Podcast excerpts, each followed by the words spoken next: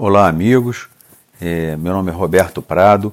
Eu sou professor de cirurgia bucomaxilofacial da Universidade do Estado do Rio de Janeiro e gostaria de falar para vocês alguma coisa sobre cirurgia ortognática.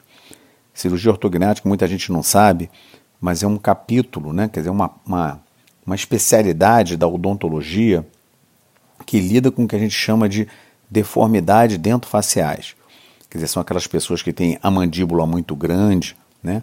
Ou a, a parte do maxilar muito para trás, então tem aquele aspecto de prognatismo, né? mandíbula muito grande. Então, normalmente os dentes não encaixam, as pessoas mastigam mal porque não trituram os alimentos pelos dentes não estarem encaixados, que a gente chama de oclusão dentária, que não tem.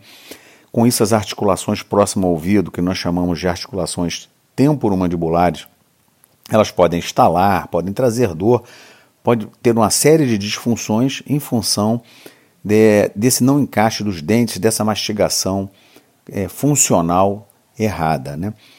É, os pacientes muitas vezes nos procuram porque quem tem a mandíbula muito grande, ou a mandíbula muito pequena, ou a maxila, que se chamava no passado de maxilar superior, muito para trás ou até muito para frente, além de mastigar mal, né, ter as articulações próximas ao ouvido, que são as articulações temporomandibulares, trabalhando de uma forma errada, Normalmente esses pacientes também respiram pela boca, que a gente chama de respirador bucal, e com isso resseca a garganta, resseca a gengiva. É, esses pacientes também apresentam uma assimetria facial. Então, normalmente existe uma deformidade estética, né? pela mandíbula ser grande ou, ou pela maxila ser muito para trás.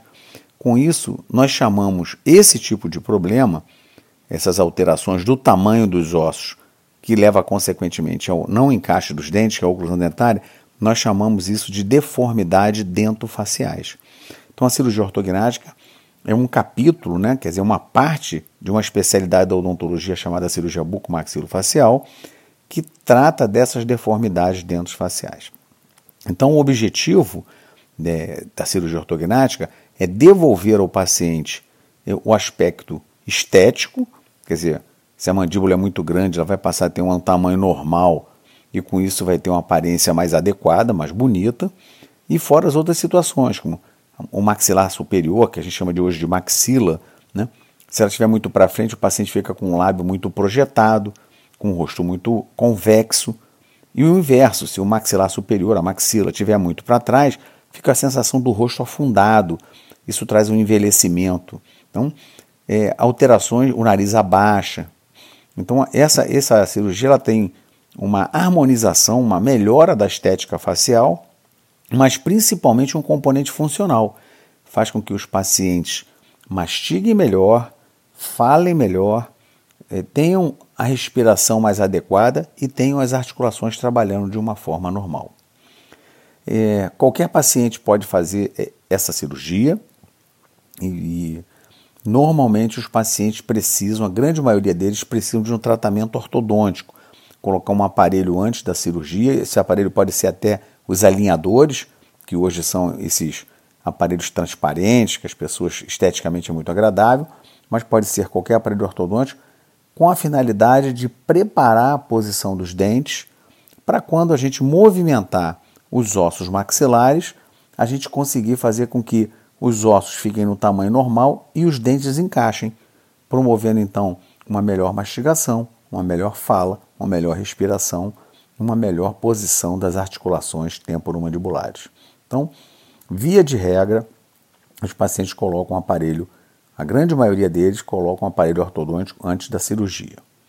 Essa cirurgia é feita em ambiente hospitalar. A grande maioria dos pacientes permanecem 24 horas internados no hospital. E diferente do que ocorria no passado, os pacientes terminam essa cirurgia de boca aberta, falando, respirando pela boca e pelo nariz. Né? É uma cirurgia que não traz dor forte pós-operatória, ela é facilmente controlada com analgésicos simples. E o que diria, se eu puder falar alguma coisa que é ruim nessa cirurgia em termos de pós-operatório, é que o rosto fica bastante inchado e você tem que se alimentar por seis semanas de líquido e pastoso não pode comer nada sólido, não pode nada que você tenha que triturar com força os dentes.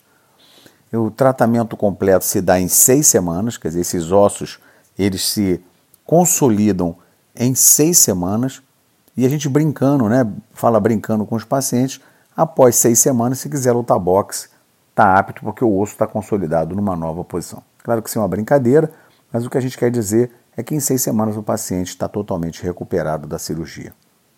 E os planos de saúde cobrem as internações hospitalares, então, via de regra, esses pacientes têm cobertura hospitalar e nós lá no UERJ temos um, um, um, não só o departamento de ortodontia, mas temos também é, o Hospital Pedro Ernesto, que é um hospital do SUS, cujo tratamento é gratuito, que também faz essa cirurgia, então, coberta pelo SUS. Né? O paciente não tem nenhuma despesa se for um paciente que quiser ser atendido pelo SUS.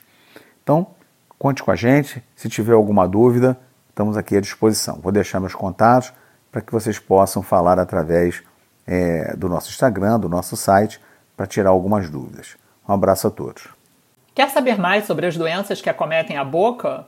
Segue a gente lá no Instagram Doenças de Boca. O link está disponível na descrição do podcast.